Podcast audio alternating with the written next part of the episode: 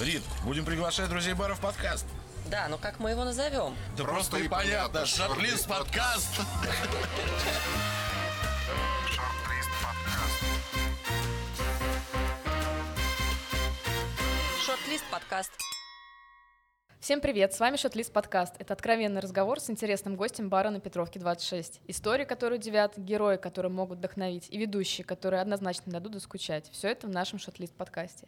И сегодня нас, как неудивительно, опять трое. Я, Настя, ведущая, Маргарита, совладелец бара Шотлист, и Игорь Чаусов, руководитель аналитического направления инфраструктурного центра Energynet. То есть, понимаете, да, что у нас будет очень умный диалог, очень много новых терминов и очень много размышлений. Всем привет. Привет. Игорь, привет, Настя, привет. Я что-то сегодня не настроена на умный диалог, извините. Сейчас я вам все испорчу. Я, в общем-то, тоже. Как настроение, Игорь? Замечательное, воскресное настроение. Классно поболтать. Начнем с традиционного вопроса. Что будешь пить? То, что всегда здесь пью, кальвадос, контамес и чинар. Ребята здесь это придумали как-то для меня. Вот я попросил что-то такое интересненькое, горькое. Они придумали, и вот с августа я, в общем, его тут ни разу еще не было, чтобы сюда пришел и не заказал это дело. Очень такой нормандский напиток. Как ты его назвал? Как-то пока название не пришло. Коктейль вкусный, а название пока не пришло. Я его про себя просто называю нормандский негрони. Нормандский негрони. Надо запомнить. Ну, потому что сразу в памяти встают вот эти яблочные поля Нормандии, туман, где-то там Атлантика, и вот как бы вот это все ощущение такое очень интересно. Мне просто понравилось очень Нормандия, когда я там был. И ощущение жизни, главное, такое там размеренное и с удовольствием. Вот он такой же коктейль, размеренный и с удовольствием. То есть, по сути, ты путешествуешь в нашем баре с помощью улетного напитка. Да, да, вроде того. У Риты тоже что-то интересное в бокале и очень ароматное. Ну, пока утро, я решила выпить кофе в виде эспрессо-мартини. Простите. Я пью М, чай То же самое. черный. Потому что вчера была на очень интересном благотворительном мероприятии. Игорь, как бы ты давайте. описал свою профессию? Чем ты занимаешься? Ну, я аналитик, то есть я вроде как человек, который должен создавать новые знания, но я стараюсь быть практикоориентированным таким аналитик, то есть я должен создавать те знания, которые очень быстро, лучше за один-два месяца, станут достоянием ну, такой общественности, в смысле, что они будут полезно использоваться, и поскольку я работаю в энергетике, то мы создаем знания о новых практиках, которые вот прямо здесь сейчас нужно и можно делать, и занимаемся в том числе изменением законодательства под то, чтобы эти практики появились в России. Что такое новые практики в энергетике? Например, соседская энергетика. Я думаю, вот о ней сегодня поговорим, когда можно свободно делиться с соседями энергией, которую вырабатывает ваша крыша. Вот э, один из проектов, которым мы занимаемся, он здесь, в Подмосковье, там мы надеемся эту практику прямо вот развернуть, воплотить. Она будет такая, наверное, один из первых примеров в России. Занимаемся еще темой Арктики, очень сейчас такой модный, популярный, интересный. И там тоже такая вот соседская энергетика на самом деле очень нужна. Ну, это просто как один из примеров. То есть это что-то немножко невероятное. Энергетика же штука такая, но она кажется где-то там гигантской, какие-то занимаются профессионалы, что там где-то электростанции. Ну, мы видим, конечно, там вот эти вот, когда там на машине едем, что-то там какие-то провода над дорогой натянуты, и что-то какие-то там линии электропередач. А здесь совсем-совсем другое. Вот мы стараемся совсем-совсем другими практиками в этом плане заниматься. Прямо специально другими. Сейчас ты напомнил про лэп. Я помню во времена бывалых путешествий, когда ты приезжаешь в Азию, и там просто, можно сказать, солнечного света не видно, потому что там эти провода как-то друг на друга намотаны, все столбы тоже какие-то обмотаны, непонятно, черными какими-то штуками. Это, конечно, кошмар. Все это выглядит. Да-да-да, я про себя называю стихийная энергетика. Она очень такая интересная, там где-нибудь в Таиланде, да, или ну, даже в Японии очень часто Такое такое больше напоминает очумелые ручки. Да-да-да, ну потому что там как бы кто во что гораст, все делают. Ну, и очень интересно, что она при этом хорошо работает. Она при этом очень часто работает не хуже, чем у нас, как ни странно.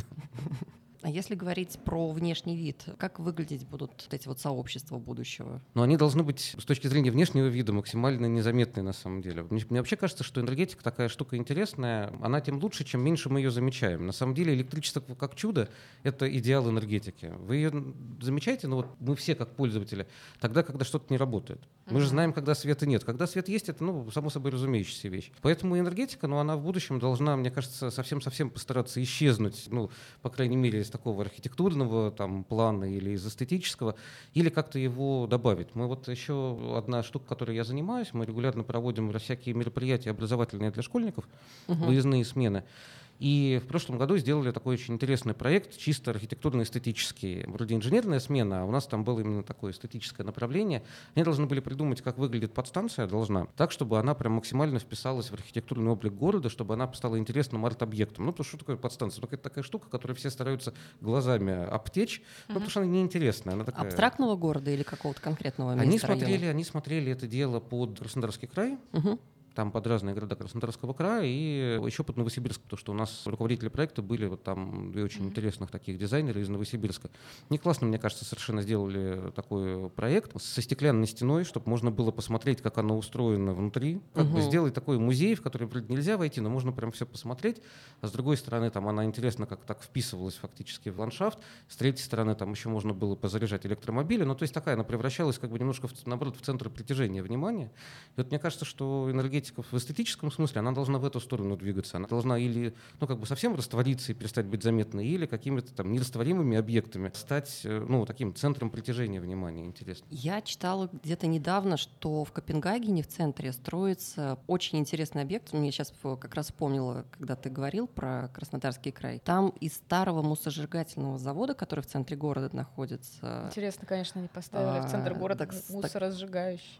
Так сложилось. Строят спортивный комплекс с горнолыжным склоном, что-то там с растительностью, со стеной для скалолазания. Если я не ошибаюсь, это проект тоже нормандского архитектора Бьярки Ингельса, да? Не ошибаюсь, Игорь? Да-да-да, это вот э, один из самых, мне кажется, интересных у него проектов. Ну, Бьерк Ингельс, он вообще такой визионер-практик. То есть он как бы он визионерствует, а инженеры его сразу говорят, ну, давай строить, и строят. Он даже построен, на самом деле. Я... А, спасибо большое. О, наконец-то нормандский мой напиток. Да, давайте тогда за это, за Доброе встречу, утро. за замечательное утро. Мгм. Бюро Ингельса, они очень интересно предложили концепцию, на самом деле даже построен уже, я там был. Как раз вот повезло на одной из конференций побывать в Копенгагене, я прям специально поплыл вот на эту часть, это как бы через канал от основной части города, такая интересная очень штука, совершенно невероятная, то есть это здоровенная электростанция. Мне кажется, Она огромная. Почти 2000 мегаватт мощность, ну, реально гигантская, она обслуживает там значительную часть города электричеством и э, теплом. При этом это мусоросжигающий завод, при этом его не видно совершенно, потому что он полностью укрыт под горнолыжным склоном, и это городской парк, это центр вообще притяжения не только внимания эстетического, но это притяжение просто людей, их занятий, их досуга, туда ходят паромы, и вот э, с парома все, значит, на лыжах, давайте, значит, веселиться. И, в общем, мне кажется, люди даже особенно не замечают, что под этим склоном огромное предприятие, Мгм. и это предприятие, там же ну, дым-то уходит в воздух, это абсолютно не чувствуется. Там такая система фильтрации, что это не нарушает вообще э, там этой вот среды, даже для тех, кто находится в непосредственной близости. Уж там для города я молчу. Но это такой супер арт-объект, конечно, они сделали. А у нас что-то такое есть подобное? Может Ну, быть, планируется?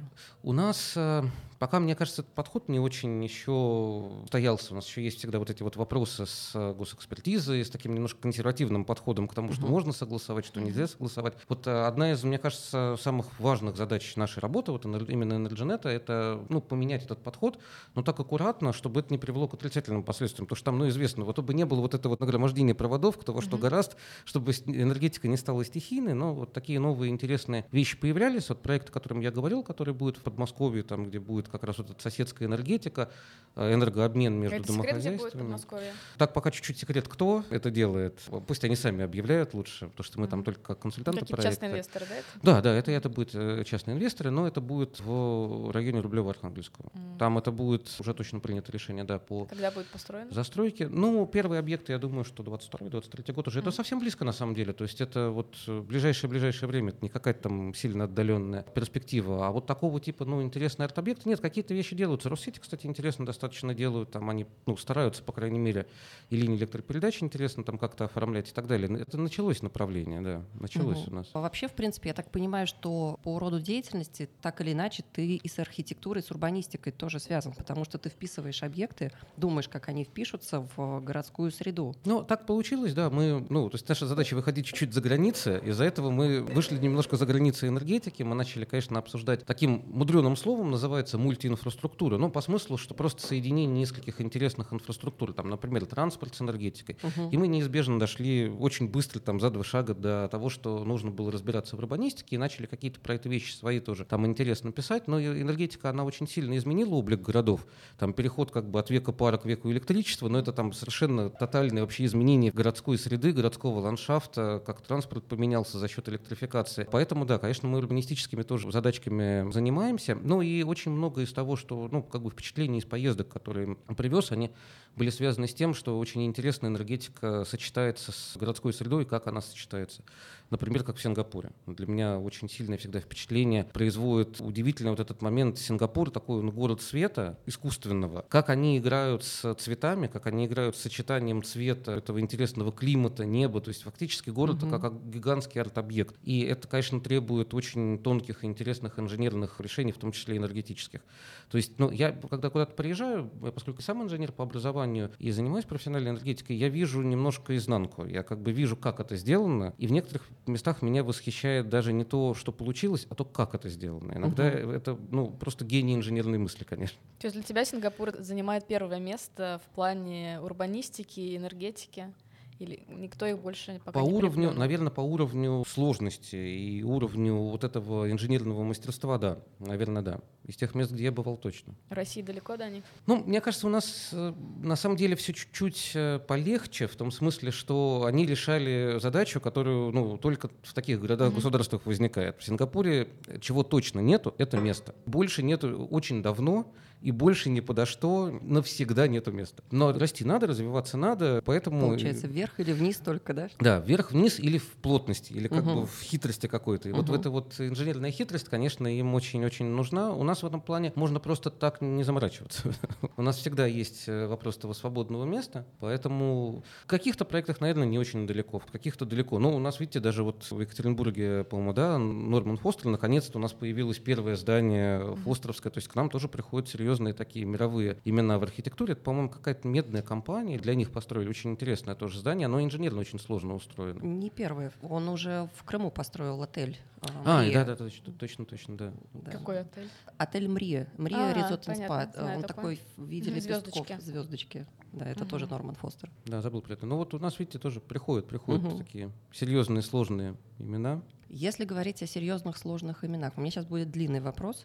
Да, прости, готовься. Это будет вопрос с истории. Я была на экскурсии. Обожаю модерн. Ну, как ты видишь, у нас бар немножечко мид-сенчури модерн, да, вот этот стиль. И, соответственно, все, что касается модерна, он э, не совсем, скажем так, типичный для других стилей в архитектуре. И вот недавно была экскурсия, которую я посетила. Я зацепилась, естественно, потому что в анонсе был дом Перцовый на набережной. Очень интересная история, которую я услышала про инженерное именно оснащение. Я сейчас не буду спорить для тех, кто захочет, сам ходит и узнает, как там, какие интересные инженерные решения были придуманы для именно э, самим инженером. Он же непосредственно был как заказчик, так и, в общем-то, он и прорабом, по сути, выступал, потому что он полностью контролировал стройку и придумывал какие-то еще дополнительные, как бы сейчас сказали, девайсы.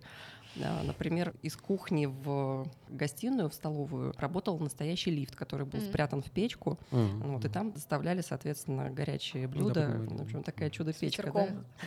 да? С дымком, да. Этот объект был немножечко, скажем так, удивителен да, для Москвы. Один из первых в таком э, стиле в неорусском. э, Неорусский модерн, московский модерн, как его называют еще. Вот какой ближе, если говорить о домах будущего, какой стиль ближе тебе, в котором ты бы видел воплощение современных требований по энергетике, по, скажем так, эстетическому воплощению, и так, чтобы этот объект вписался в город? Давай поговорим про Москву. Не Мгм, будем мгм, далеко мгм. ездить. Сингапур он процветает и радует всех туристов. Мы живем в Москве, и как-то хочется наш город украшать и видеть здесь новые объекты. Давай помечтаем просто. Про Москву? Ну, я тоже, честно сказать, любитель э, именно модерна в архитектуре, там, шехтелевского модерна тоже там, в общем. Это одна, из основных причин, почему я очень люблю просто гулять по Москве. Я люблю, когда у меня Мгм. какие-то деловые встречи в центре города, после которых я могу переместиться до другой встречи обязательно пешком. Я скорее выберу какой-то через переулки маршрут, э, чтобы, ну, вот посмотреть побольше в очередной раз, там, то 500 раз пройти там мимо какого-то дома, который очень люблю, да, поэтому, ну, и мне кажется, что модерн, там вот эта идея модерновая функционализации красоты, то есть вот это то, что оно или эстетизация функциональности, я уже даже не знаю. То есть оно как бы одновременно очень используемо все, и с другой стороны невероятно красиво. Мгм. И то, что все бытовые вещи, они сделаны, ну так, чтобы ими было и удобно, и очень приятно пользоваться из-за того, что каждое произведение искусства, каждое совершенно уникальное. Вот это вот немножко японская симметрия модельна. Мне кажется, Мгм. это, это то, что как бы в, Москве замечательно впишется и поместится. Тем более Москва довольно модельновый город, вот особенно центр, конечно. Мгм. Да. У нас много-много что сохранилось в этом стиле. И этот стиль очень, ну, такой он хорошо, на самом деле, отвечает вот этому требованию возможности сложную сделать инженерию, интересно. А, Очень интересны же сейчас всякие решения, ну типа окна, которые могут сами генерировать электричество. Это вполне возможная история. То есть это Ого, не так- солнечная панель на крышу, это прямо будет окно, это многослойные стекла. Ну, японцы делают, например, такие стекла, которые у них сколько света они пропускают, зависит, например, от освещенности или от температуры. То есть вы можете там регулировать температурный режим только при помощи стекла. То есть, Причем- если у меня окна Мгм. выходят на юг, я, в принципе, Да, могу да. э, генерить э, солнечную Да. энергию и продавать ее соседям, тем, у которых окна выходят на север. Да, да, да. Ну, эти Мгм. же окна очень дорогие, нет? Ну, это, конечно, все такая недешевая Ну, история. то есть получается, что ты вложился в окна, там что-то сэкономил на электричестве, но по сути вышел в ноль. Ну, мне кажется, это будет больше даже история пока про вау-эффект, что тоже неплохо. Но э, мы, поскольку все-таки про Москву говорим, Мгм. а если мы еще говорим про центр, то мне кажется, тут нет вопроса с тем, что надо сделать подешевле жилье. В этом плане э, это, это может быть и неплохо. То есть иногда какими-то особенностями рынка недвижимости надо пользоваться. Ну хорошо, раз он перегретый, раз там хорошие деньги крутятся, ну пусть ну, как бы они крутятся и оставляют свой след в чем-то интересном. Вторая интересная штука технологическая — это гибкие солнечные панели, которые можно буквально там, ну, хоть узлом завязывать. Вот тоже это появилось э, несколько лет назад всего. Из них можно им придать любую совершенно архитектурную форму. То есть Даже это арт-объект да, какой-то именно сделать. так, Мгм. именно так. Это в частности означает, что энергетика городская, вот это как бы вставленная в город, это совершенно не обязательно какая-то такая кондовая штука там под углом там, проводов. 45 градусов, Мгм. да, кучей проводов, и там еще какие-то люди, значит, в комбинезонах что-то все время делают. Нет, это может быть э, именно сделано буквально вот э, как модель, какие-то такие интересные вещи, там это могут быть, не знаю, генерирующие электричество атриумы. Меня вот единственное, что смущает, мы так рассуждаем про Москву, о том, про солнечные батареи. У нас все-таки, да, вот последняя неделя была очень солнечная, но по сути, если мы вспоминаем январь, февраль, у нас же такое достаточно очень тускло. Ну да, мы здесь много, чего мы генерить будем много, много не нагенерируем, это правда. В этом плане, конечно, энергетика останется в Москве традиционной достаточно в основном. При этом не означает, что нет смысла вкладываться в какие-то интересные такие вещи, там где-то поэкспериментировать. В общем, мы считали, ну там достаточно много. Весна, лето, осень, есть какой-то потенциал. В принципе, потенциал даже под использование там всяких интересных решений, связанных с ветрогенерацией, только небольшие ветряки, а маленькие, тоже вписанные в... Карманные. Ну, типа того, да, вписанные в архитектуру. Нет, в принципе, это возможная история, но можно и сделать арт-объект из электростанции. В принципе, вот то, что сейчас за ударником э, делают такое немножко музейное, да, этот объект, это, там, по-моему, то ли первая, то ли вторая электростанция московская. Мгм. Это, ну, может быть же очень интересно в архитектурном плане, обыграно. Почему нет? Интересно. Раз мы заговорили про Шехтеля, скажи, какой из э, его домов твой любимый? Ну, понятно, что дом Рябушинский, наверное, у всех. э, Да, ну это, конечно, все-все-все очень любят, особенно за лестницу, это там за знаменитое. и лестницу, да, далее, русские да, гаути и так далее, да. Но на самом деле мне очень нравится его особняк. Напротив войсковой академии он находится. Не вспомню сейчас, как переулок называется. Там, ну, тоже рядом, рядом практически с Патриаршими, между Патриаршими и Тверской. Такой он э, интересный. Там это вот один из двух, по-моему, его городских домов, которые ему самому принадлежали. Выходит на Садовое, нет? Нет, нет, вот не, не тот, который на Садовой, он, он такой более классицистский, да, вот выходящий на Садовой. А там еще есть как раз за Садовым в переулке. Там, как бы, насколько я вот помню, либо посольство, либо консульство располагается. Да-да-да, там сейчас кто-то, кто-то, да, кто-то Есть посольский. такой очень интересный дворик, там Точно, приемчики точно. проходят. Точно, точно. И вот это вот здание, оно, ну, оно мне очень сильно вообще Нанси напоминает. Вот я специально как-то поехал, когда был э, во Франции в Нанси, посмотреть, ну, в каком смысле там одну из точек, где модель начинался, откуда это происходит. Там он формирует какой-то, вот особенно если встать так, чтобы общевойсковую академию не видеть за спиной, потому что она в стилевом отношении абсолютно просто другая. А вот здесь это, ну, совершенно Франция, Нанси, то есть он такой позволяет моментально перенестись туда. И мне кажется, что вот чего Москве немножечко не хватает из эклектики, из-за как бы нагромождения разных стилей, Мгм. таких вот Современного Шехтеля. камерных, камерных мест в городе.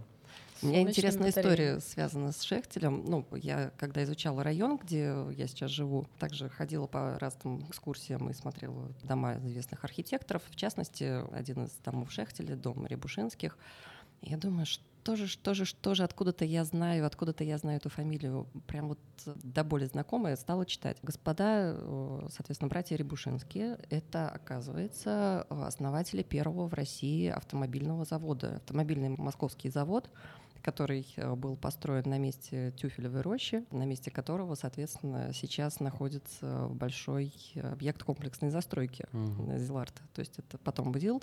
Что интересно, для меня, по крайней мере, было интересно, что Рябушинский, после того, как его построили, они туда въехали. С точки зрения инженерной истории, оказывается, на третьем этаже в мансарде скрыта молельня, э, потому что Рябушинский был старовером и не разрешалось иметь, соответственно, придомовые какие-то молельные комнаты и так далее. Вот э, Шехтель там скрыл. Меня поразила в хорошем смысле история строительства завода. Оказывается, его строили в разгар Первой мировой войны. То есть его начали проектировать в 15 году, построили в 16 Быстро достаточно. Достаточно быстро, во-первых, с учетом того, Ну, как- масштаба. как- какой масштаб был задуман, да, с учетом финансирования, сложности покупки всех станков, необходимого оборудования, даже, в общем, Ну и доставки еще. Там- доставка, там- там было- железо перепокупали, да, ну то есть прям вот э, реально шла борьба за все ресурсы. Прибушинский узнал о февральской революции, когда он находился в США. Он закупал оборудование, Мгм. чтобы выполнить госзаказ и поставлять первые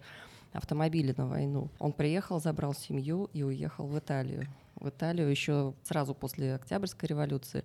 В общем-то, там он и умер. И после 30-х годов, в начале 30-х годов из Италии возвращается Максим Горький. Мгм. И дом Рябушинского стал его резиденцией, он как раз в нем до смерти жил. Это было последнее его, соответственно, место жительства здесь, в Москве. В общем, вот такая Сейчас интересная это история. называется дом-музей. Да, Горького. дом-музей. Дом музей Горького. Да, там его вдова, соответственно, организовала его музей, и вот э, туда можно, в принципе, попасть, по-моему, почти в Ну, любой день, кроме Мне выходных. кажется, мне кажется, интересно, что его же еще выманивали с капли в значительной степени вот как раз эти- этим домом, тем, что предлагали остановиться жить. Поэтому такое, да, интересное место. Очень интересное. И Интересно, что, например, у нас э, на месте э, гигантского завода, первого автомобильного завода в России, не стали строить э, что-то, какой-то арт-объект или что-то вроде горнолыжного склона в Копенгагене, да, там такого нет. Там просто все снесли. Сейчас там строится новый район и первый, собственно, район такого масштаба в России и в Европе, он, по-моему, второй после лондонского района комплексной застройки, где, собственно, будет город в городе. Это с точки зрения урбанистики тоже интересный проект. Непосредственно в одной локации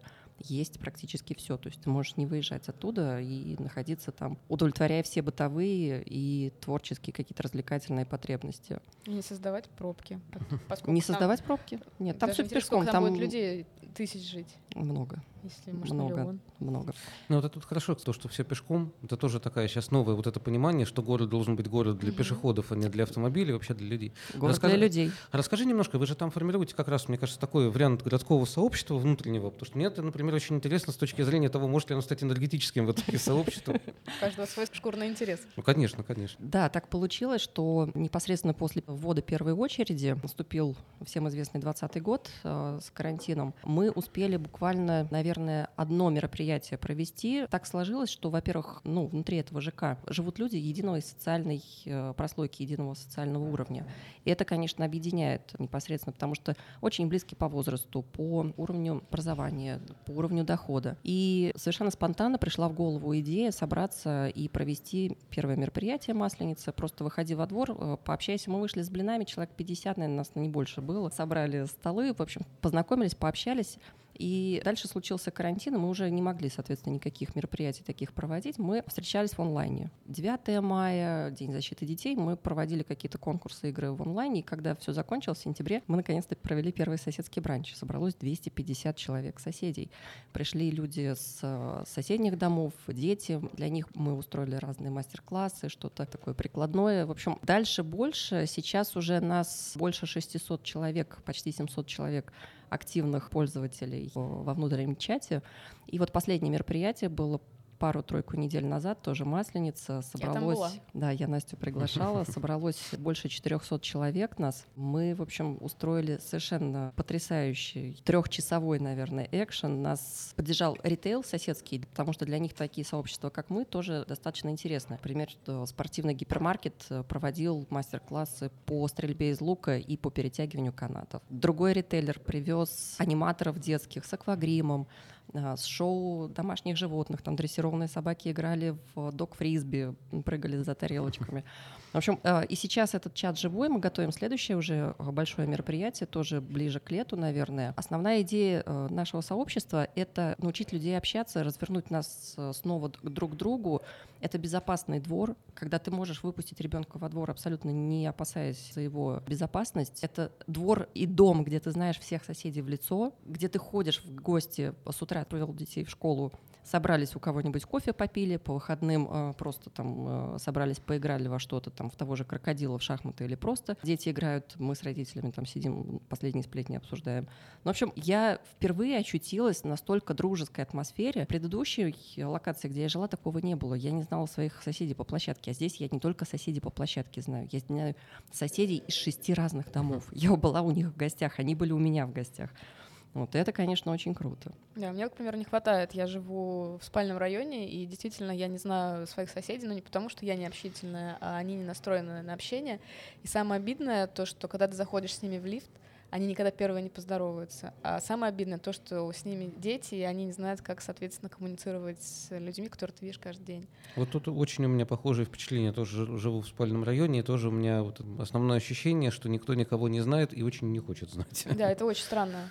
Хотя я, к примеру, соседей сверху очень хорошо слышу. Я, в общем-то, готова всегда им сказать, будьте здоровы, когда они чихают. В общем, да, я, как они выглядят, я не знаю, к сожалению. Ну, а, с точки зрения вот развития сообществ, понятно, что мы объединяемся. На самом деле мы не уникальны, какие-то а, такие же огонечки, небольшие, ну, так сказать, сообщества в, по Москве и в других городах, мы так смотрели, немножечко есть. Это не какое-то большое движение, но у нас так получилось, что, во-первых, это одно из самых больших комьюнити точки зрения именно количества людей, которых мы объединили вокруг себя за столь короткий срок. Ну вот, мы назвались, собственно, добрососедство, не стали мудрствовать лукаво. Вот, и сейчас Ясно клуб, и клуб добрососедства продолжает развивать свои обороты. Нас уже поддерживает городская управа, она, она нам какие-то помогает с точки зрения там, оборудования провести мероприятия. Да? Нас поддерживает управляющая компания, нас поддерживает девелопер-застройщик этого района, опять же, с точки зрения съемок и производства, например, роликов да, по итогу этого мероприятия, потому что им самим это интересно, а нам интересно объединять людей в теплое, такое именно добрососедское. Говорят, ламповое, ламповое. Ламповое Ламповое сообщество. Да. Сообщество, Сейчас да. мне даже напомнила фильм «Никитские ворота». А, кстати, кстати, я вот... вот хочется такой двор иметь. Совсем-совсем недавно думал, да, что вообще на самом деле возвращается какой-то такой немножко дух шестидесятничества или предвкушение этого дела, вот, да, там, заставы Ильича, вот что-то uh-huh. такое из этого кино, и там вот это настроение очень какое-то тоже, ну, это же первые, мне кажется, фильмы, в которых города стали практически самостоятельными персонажами, uh-huh. и это были города такие очень не чуждые людям, а наоборот невероятно как бы погружающие погружающие их в себя и задающие это оптимистическое настроение, мы, поскольку ну, сейчас все живем вот в этом состоянии предвкушения, что пандемия все-таки наконец закончится, как-то мы это преодолеем, ну, такое предвкушение возврата к э, оптимизму, этого очень сильно не хватает. В этом плане, конечно, очень здорово, и что у вас сообщество формируется. Вообще, мне кажется, это ну, то, что должно быть поддержано. Очень не хватает таких сообществ. Но интересно, вы его формируете как бы немножко поверх застройки, а мы занимаемся вопросом, как делать так, чтобы инфраструктура вот такая жесткая, железная, как ее называют, uh-huh. инфраструктура, она как бы была к этому готова и способствовала формированию таких сообществ, помогала этим сообществам. Потому что сейчас, конечно, все здорово за счет цифровых технологий, ну, uh-huh. все расселись по квартирам, но в чатах все осталось. Да. Это, конечно, такое тоже важный аспект, что сохраняется. И ну, у нас попроще, там в Европе сейчас посложнее из-за продолжающихся этих локдаунов. Вот этот важный момент удержать живой коммуникации, и вот этого, ну, именно ощущение какой-то компактности этих сообществ, то есть их вот э, близости, соседства этого угу. удержать, когда есть страны же, где, по-моему, там нельзя больше шести человек собираться там и так далее. И непонятно, насколько долго это еще продлится. А если семья из семи? Там, правда, там тяжело, там, там вплоть до отселения. Там же вплоть до отселения это делается. И вот эта идея новой нормальности, которая сейчас угу. в Европе активно пропагандируется как то, что как бы, ну все, ребята, наша задача главная выжить, угу. но она такая не очень здоровая, потому что э, вопрос не в том, чтобы выжить, он всегда в том, чтобы выжить в какой-то человеческой форме существования. А когда надо там старенького дедушку обязательно отселить, и чтобы он следующие три года ни в коем случае ни с кем не виделся, ну, я не уверен, что это как бы то самое, что он бы хотел, что все бы хотели. А вот э, я читала, что, если я не ошибаюсь, в Голландии существует сообщество, это возвращаясь уже ближе к твоей теме, да? Сообщества, которые объединяются внутри именно с точки зрения производства, накопления и обмена электроэнергией. У них даже своя какая-то криптовалюта имеется.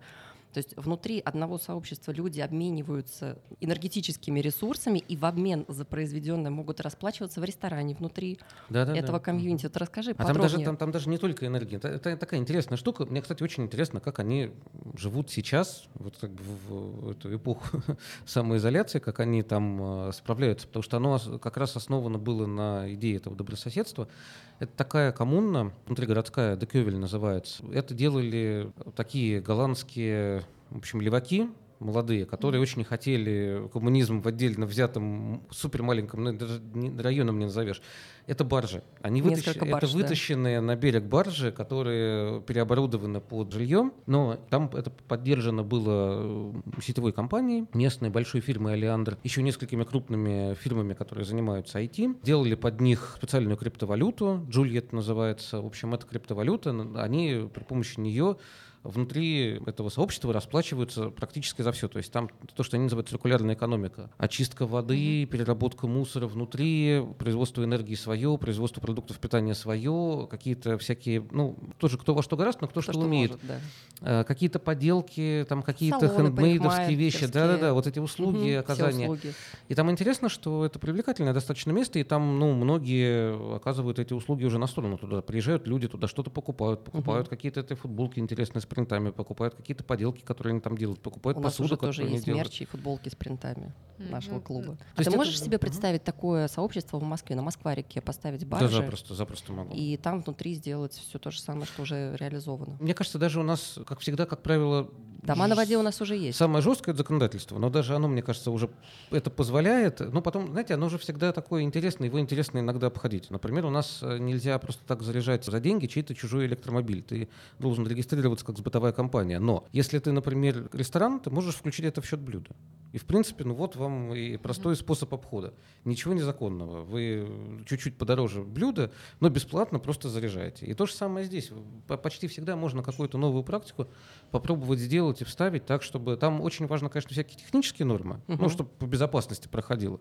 Но в остальном это всегда можно как-то интересно сделать и оформить. Я вп- вполне могу себе это представить. Я даже думаю, энтузиастов будет очень много, которые бы хотели этим заняться. Ну, насколько я знаю, уже дома на воде у нас появились. Да. В Москве есть несколько мест, где, э, в принципе, они стоят и могут э, проходить по Москварике, но я еще не видела ни разу, чтобы они свободно путешествовали. Может быть, летом мы это увидим. Ну, у нас, да, у нас конечно, там вопросы с навигацией, то, что навигация просто не Мгм. круглогодичная. Но я думаю, даже тот вопрос не в том обязательно на воде, не на воде. Очень, очень интересно именно вот этот момент какого-то района, который формируют сами жители, которые они сами придумывают, которые они вкладываются, куда приходят, скорее под их желание, их интересы уже профессионалы. Не то, что вот как бы сделано решением сверху вниз, а то, что прорастает немножко снизу вверх, за счет этого снизу вверх приходят тоже часто по горизонтальным связям какие-то знакомые стартаперы, кто-то там из технологов, какие-то, может быть, даже там, ну, знаете, вот это нереализованные идеи, может быть, даже советской архитектуры.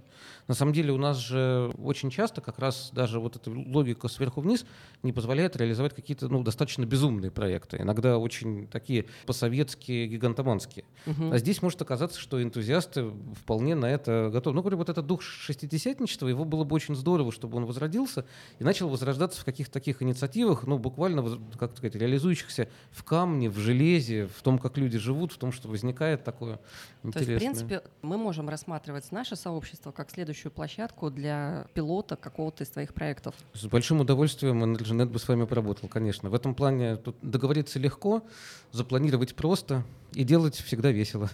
Отлично. Я хотела вот единственное добавить, мы чуть-чуть вернемся назад. Э, Я неправильно назвала фильм не Никитские ворота, а Покровские ворота. Я ужасно ворота, извиняюсь. Да, это один из моих любимых фильмов, но почему-то сегодня я его не смогла сходу вот так вот и назвать. Но он такой, он уже как бы ре- рефлектирует по поводу 60-х. То есть там же интересно, он же вспоминает, глядя на то, как перестраивают площадку. Ее, кстати, было бы очень тоже интересно задействовать, потому что там же, ну, как раз э, вся эта история там от, от Хитровской площади, которая прямо там находится, да-да-да. сейчас это популярная сейчас яма, и там же находятся, собственно говоря, вот эти, да, Покровские ворота, и вот это вот дом, знаменитый. Мгм. Но там чего-то такого немножко не хватает. Там очень красиво, но там оно как бы не насыщено. В этом плане я... Для там вот что лишнее, это двор с машинами. Есть такое, да. В том плане то, что двор это большая-большая парковка, это, Мгм. конечно, большой... ми- Ну, вообще вот технику, ее как-то очень хочется Спрятать. спрятать и как раз освободить от нее людей. Но это общая, на самом деле, тенденция. Так, если совсем-совсем обобщать, то, в принципе, вот, ну, то, что сейчас называют посткапитализмом, Мгм. это в значительной степени идея освобождения людей от машин. Потому что что такое капиталистическая? Она же, на самом деле, социалистическая экономика. Это когда человек такое приложение к машине. Что, помните, у Чарли Чаплина есть такой старый-старый фильм, в котором там, ну, вот маленький человечек, такой здоровенный станок, и там все время он в этот станок попадает, и его там прокручивает через этот станок. Это как бы, ну, он приложение к машине. А тут интересно, мне кажется, за счет всякой роботизации и так далее, не то, что будет жуткий киберпанк, и, и мы, как это сказать, э, нашего места будет еще меньше, а наоборот, что машины исчезнут. Они, мы как бы от них наконец освободимся, они заживут своей свободной жизнью. Вдалеке от нас или невидимые для нас? Ну, невидимые для нас, да. Мгм. Какие-то такие достаточно самостоятельные, чтобы мы перестали их все время пекать и все время тратить свое время на вот эту ну, машинерию цивилизации и ну, зажили бы какой-то такой интересной, приятной жизни. Да, тратить время на поиск парковки. Опять же, возвращаясь к спальному району своему. Ну, вот это, кстати, одна из причин, почему я вот решительно не, не автомобилист, я большой поклонник общественного транспорта, очень люблю пользоваться общественным транспортом Он в сейчас сильно путешествиях. поменялся. Сейчас в Москве инфраструктура Он городского он лучше стал, транспорта да. стала намного Это доступнее. правда. Как городской транспорт похорошел. Да, это есть такое. Но я еще очень люблю всякий общественный транспорт в интересных местах, типа Марокко, вот куда я ездил. То есть ну, что- что-то, А что там интересного, расскажи. Там очень интересные при- Обменяемся мнениями, потому что я приключения, была. приключения, потому что там э, он иногда странно устроен, иногда как-то сложно устроен. То есть э, иногда это самый хай-тек, который можно себе представить. Мне совершенно мощное впечатление произвел трамвай в Касабланке. Он такой просто суперфутуристический трамвай, довольно, кстати, удобно двигающийся, но среда, через которую он двигается, абсолютно чужда ему, потому что он, он двигается... Через рынок. Он, да, он двигается через вот этот вот стихийный базар, на который, Который в при- везде. по большому счету, Касабланка, она вся поглощена этим базаром. Базар существует не как часть городской среды. Город — это часть среды этого базара. Это очень интересное настроение, как, в общем-то, ну, немножко даже расталкивает торговцев, как бы трамвай пролезает через эти места. Да, я когда была в Марокко, мы путешествовали с подругами, нас было несколько девчонок, мы путешествовали там, можно сказать, с севера на запад, э, с юга на восток, и мы попробовали все виды транспорта, но самый для меня впечатляющий оказался автобус. Там в Марокко говорят э, на своем языке, плюс французский, а мы французский не знали. И, соответственно, я попросила экстренную остановку в автобусе, а он не понимает английский. И я думаю, ну окей, я ему просто скажу на русском, но с интонацией, которую он однозначно поймет. Понял? Понял. Да, что интонацию нехорошо понимают. Ку- Куда ездили, как и впечатлили? Очень интересно. Марокко такая. Мы прилетали в Касабланку, потом переезжали в Шефшауэн, Мгм. голубой город. Потом мы были город из трех букв. Феси, наверное, да? Феси, да. Мгм. Потом мы уезжали в Уарзазат. Мгм. Это, кстати, там Доехали до пустыни, это здорово. Да, мы доехали до пустыни, так еще доехали до города. Сейчас я его уже тоже не вспомню, но у нас там мы должны были в пустыне проводить закат и встретить рассвет. Как вы понимаете, там было туманно, там никакого света мы не видели, и из лагеря мы добирались на верблюдах. Это тоже так себе, кстати, транспорт, э, не очень удобный. Не самый развитый. Да, и потом, э, ну, в общем, сам попсовые города мы все посетили, но, к сожалению, не могу сказать, что Марокко та страна, которая готова посетить еще раз. Именно потому, что там очень любят... Мне, ещё- мне показалось, что они все-таки мыслят колониальными какими-то критериями. Но мне кажется, слишком добрососедские. Они в этом плане все время очень хотят, но, правда, за денежку оказать вам какую-то услугу. От этого, ну, да, в какой-то момент мы тоже от этого устали, но мы достаточно быстро отбились. Мне кажется, как-то нас уже перестали так воспринимать. Это, то, что для меня очень памятная была поездка тоже. Вот мы Ой, еще Ага, перебить, да. в Исуэйре были. А, вы Суэль еще? Очень прикольный город. Потому что я я вот, к сожалению, до. СССР не доехал, хотел там побывать, да, и до Орза тоже не доехал. Для меня очень сильное впечатление произвело, как мы ехали как раз в Шепшуэн, потому что на автобус мы уже билетов не сумели достать. ну. Как бы вот этот момент, что на автобусной остановке немедленно такой транспорт нужен, вот это вот тоже. Среда, она сразу все предлагает, все сервисы, э, не нужно никакие чаты искать, ничего цифровое, не надо лезть в Google, оно как бы само сразу всплывает контекстной рекламы и живой человек. Все там обратная дорога мне запомнилась. А Такси тоже, оказывается, общественный транспорт. Мы все время подсаживали людей Да, всю да. дорогу. Совершенно замечательные. Посмотрели за счет этого разные ну, типы жителей Марокко. Это как просто, ну, не знаю, где еще можно так вот посмотреть страну. Потому что, ну, вроде ты садишься в такси, такси такой скучный всегда транспорт. Ты едешь один, ты это вот как бы не общество. А тут никогда не знаешь, кто будет твоим Да, здесь ты попутчиком. никогда не знаешь, кто будет следующим твоим попутчиком. Мы сменили, мне кажется, 7 или 8 попутчиков за эти, вы там три... пассажиры легкого поведения. Да, три с половиной часа, которые мы там ехали, ну, совершенно замечательно. И очень запомнились мне такие почерневшие, такие мужики работящие, которые, значит, вот подсели. И, э, видимо, это какое-то предприятие, где обжаривают арахис. От них невероятно вкусно пахло. То есть они просто подсели с таким вот арахисовым этим ароматом. Я помню, у меня был такой случай, у нас был такой случай на рынке. Наверное, это был, кстати, Маракеш. Вот этот город мне показался супер агрессивным, Марокко. И нас, значит, продавец затащил понюхать э, какие-то масла. Мы говорим, да нам уже ничего не надо такое. Еле оттуда убежали, он нам вдогонку орал. Fuck you and fuck you Putin. Ну, как бы нам-то окей, ну, за Путина как-то обидно. Так, я думаю, что уже, наверное, мы обсудили все. И у нас традиционная рубрика «Блиц». Коротенькие Давай. вопросы, а ты, соответственно, отвечай, как твоей душе угодно.